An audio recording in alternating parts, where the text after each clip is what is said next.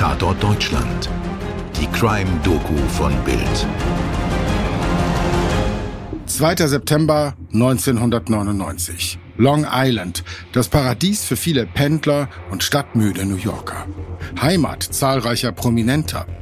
Im Ortsteil Jericho wohnt zum Beispiel Natalie Portman. Die 18-Jährige hat gerade die Highschool beendet. Und vor gerade mal vier Monaten kam Star Wars Episode 1 in die Kinos, in dem sie als Padme Amidala, Königin von Naboo, zu sehen ist. Nur ein paar Ecken vom Haus ihrer Eltern entfernt hat Ronald Cohn gerade das Haus seiner Familie für 455.000 Dollar verkauft. Jetzt sind noch ein paar Aufräumarbeiten zu erledigen. Es kommt einiges für die Müllabfuhr zusammen. Kein Problem, bis auf das 200 Liter Fass im Crawlspace. Das ist dieser flache Keller, den kennt man wahrscheinlich aus den amerikanischen Filmen.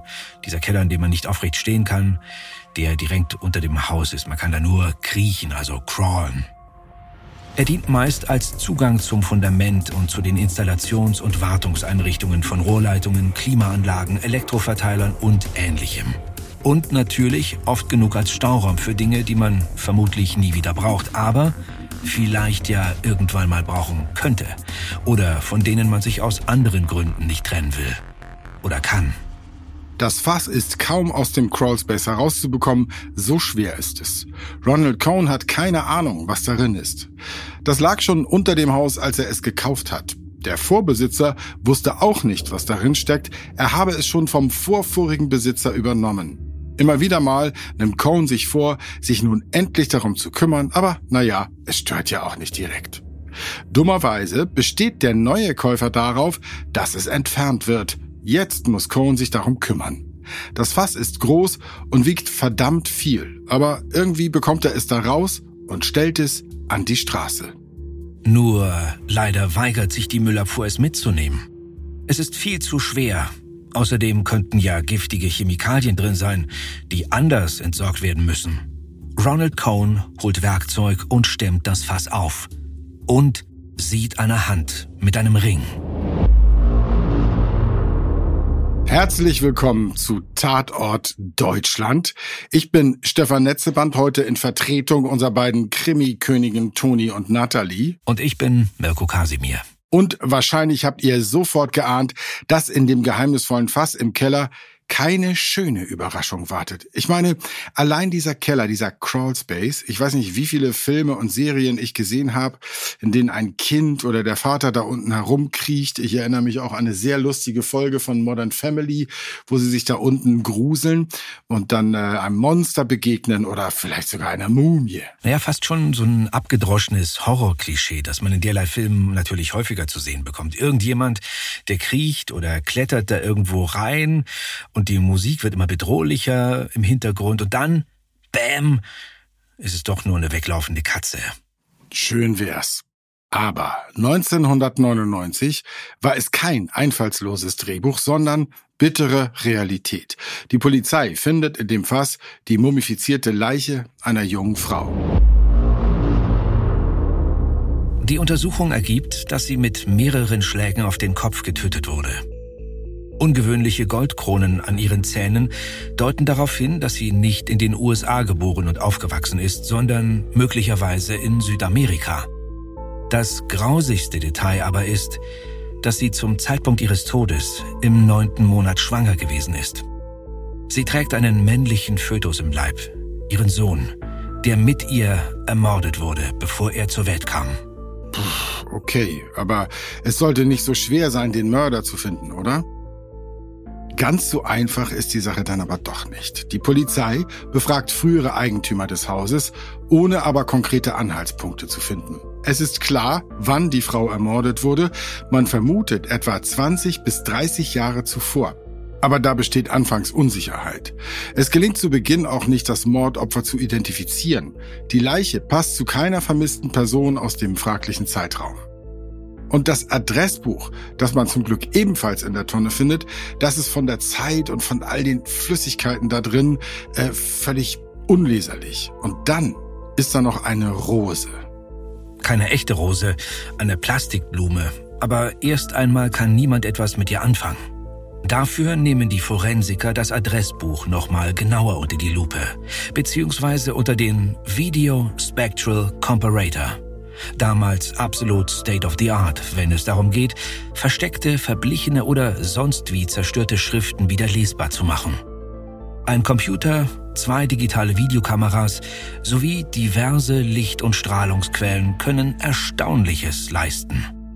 Sie machen auch das Adressbuch der unbekannten Toten wieder lesbar. Anfangs scheint es eine Sackgasse zu sein. Die Telefonnummern sind Jahrzehnte alt. Sie stammen aus einer Zeit vor den inzwischen fast allgegenwärtigen Mobiltelefonen.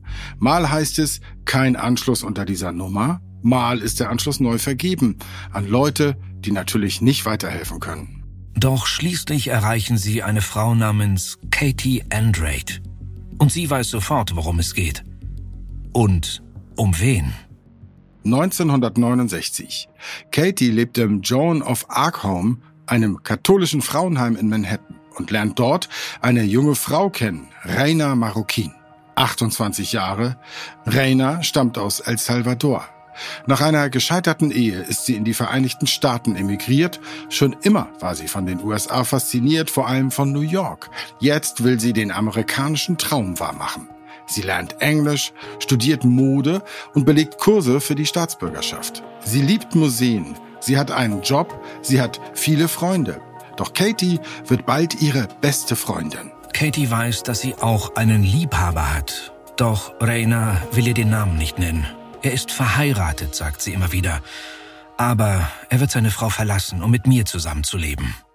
Oh je, Mirko, ich weiß nicht, wie es dir geht, aber kennst du auch nur eine einzige Geschichte, in der dieser Satz vorkommt, die ein Happy End hatte am Ende? Also mir fällt keins ein. Und dass das hier und dass dies hier keins hat, ja, das wissen wir ja leider jetzt schon.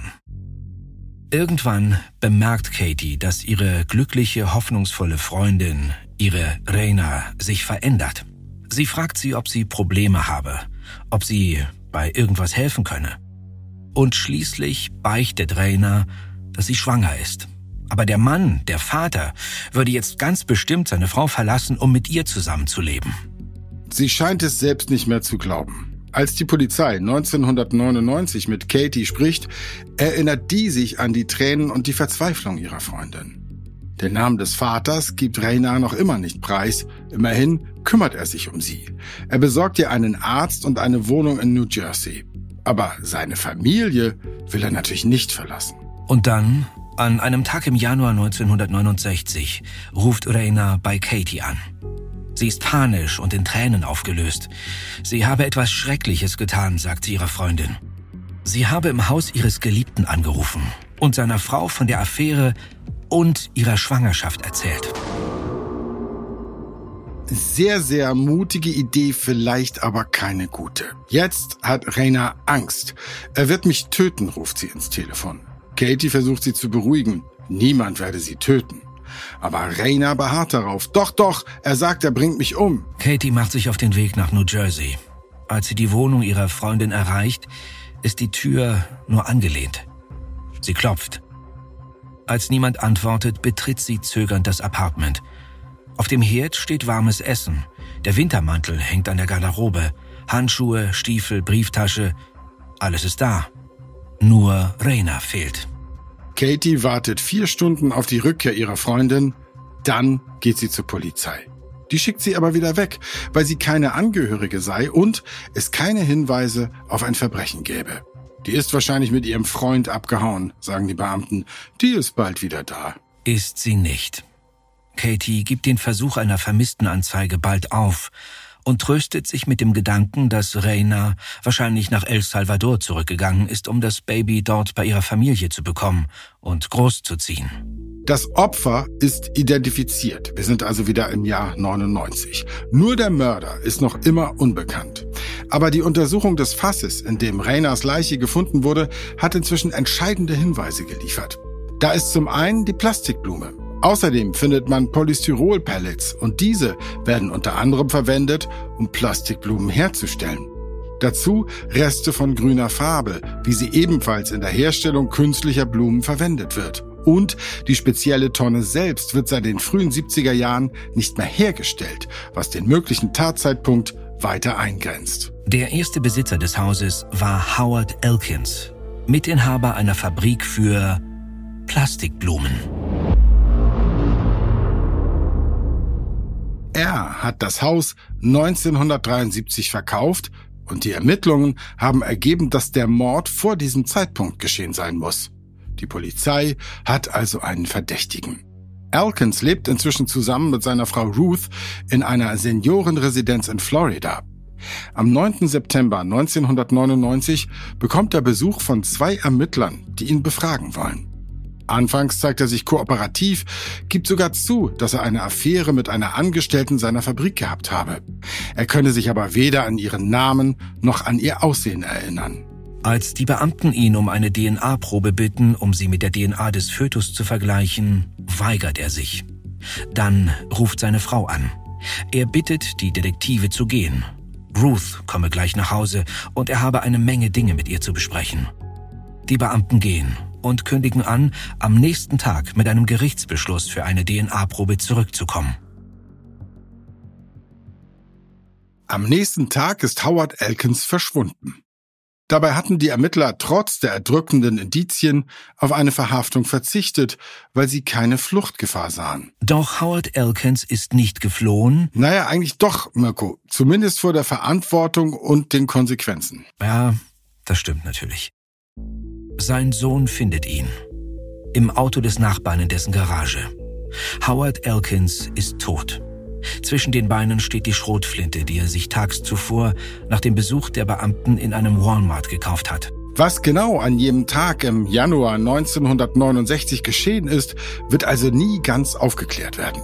Die Ermittler vermuten, dass Elkins seine Geliebte besuchte, sie unter einem Vorwand in die Fabrik lockte und dort erschlug. Dagegen wiederum spricht der Zustand, in dem Katie die Wohnung gefunden hat. Die angelehnte Tür, das warme Essen auf dem Herd, die unberührten Wintersachen. Wie gesagt, die Frage kann nie ganz geklärt werden. Elkins besitzt ein Boot. Die Ermittler gehen daher davon aus, dass Elkins die Leiche in das große Fass packt, um sie später im Meer verschwinden zu lassen. Doch genau wie viele Jahre danach Ronald Cohn muss auch er feststellen, dass es viel zu schwer ist, um es allein auf sein Boot zu bringen. Und so landet es im Crawl Space unter seinem Haus, wo es drei Jahrzehnte darauf wartet, sein schreckliches Geheimnis preiszugeben. Also Mirko, ich weiß nicht, wie es dir geht, aber das ist doch schon irre, oder?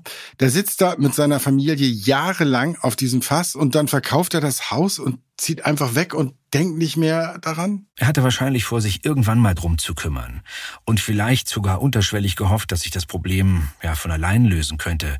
So nach dem Motto, was ich nicht sehen kann, das existiert auch nicht. Also sagen wir mal so, Dinge verschluffen und sie dann erfolgreich aus, aus dem Alltag verdrängen, das beherrsche ich auch sehr gut, ja. Aber da, mit der Leiche drin, das würde ich, glaube ich, nicht verdrängt bekommen. Das muss doch an einem nagen. Und spätestens ab dem Zeitpunkt, wo er das verkauft, das Haus, da muss er doch Angst gehabt haben, dass der nächste Besitzer sich kümmert und dann alles rauskommt. Also mir geht's schon schlecht, wenn ich das diese Verdrängung mache mit Steuererklärung oder Zahnarztbesuch her. Aber also, die Nummer da so und und jetzt wir, wir schmunzeln auch ein Stück zurecht, aber der Fall ist natürlich bierernst. Der, ich meine, der Mann hat eine, eine schwangere Frau erschlagen. Ja, die Sache mit dem Fass ist wirklich das Rätselhafteste an diesem Fall. Vielleicht nicht mal der Mord selber. Leider, denn so schrecklich das auch ist, Frauenmorde, also Femizide, sind leider ein immer wiederkehrendes Verbrechen, auch in der heutigen Zeit. Ja, und, und es ist ja so, dass wir auch oft zu tendenziell zu oft bei den Tätern verharren äh, und, und in diesen Fällen auch immer an die Opfer denken müssen. Und in diesem Fall sollten wir also auch noch von Renas Familie erzählen. Der Journalist Oscar José Corral kann sie in El Salvador ausfindig machen. Nach 30 Jahren erfährt Renas Mutter also dann vom Tod ihrer Tochter. Da ist die Frau schon 95 Jahre alt. Und so schrecklich die Nachricht ist, sie bringt doch endlich Gewissheit. Und die Mutter erzählt Coral, dass sie die ganze Zeit von Reina geträumt habe. Und in manchen dieser Träume sei sie in einem Fass gefangen gewesen. Reina Marukin wird endlich bestattet. 30 Jahre nach ihrem Tod. In El Salvador, ihrer Heimat. Einen Monat später stirbt ihre Mutter. Und es scheint fast so, als habe sie nur auf eine Nachricht von Raina gewartet. Sie wird neben ihrer Tochter beigesetzt. Das war's für heute. Die Geschichte von Raina Marroquin haben wir erzählt unter anderem anhand von Beiträgen der New York Post, von CBS News, Sun Sentinel und Forensic Files Now. Wenn es euch gefallen hat, empfehlt uns weiter. Und hinterlasst gern eine Bewertung, wo immer ihr diesen Podcast auch hört. Das freut uns wirklich sehr und hilft uns auf jeden Fall weiter, diese Reihe fortzuführen. Danke und bis bald, euer Stefan und euer Mirko.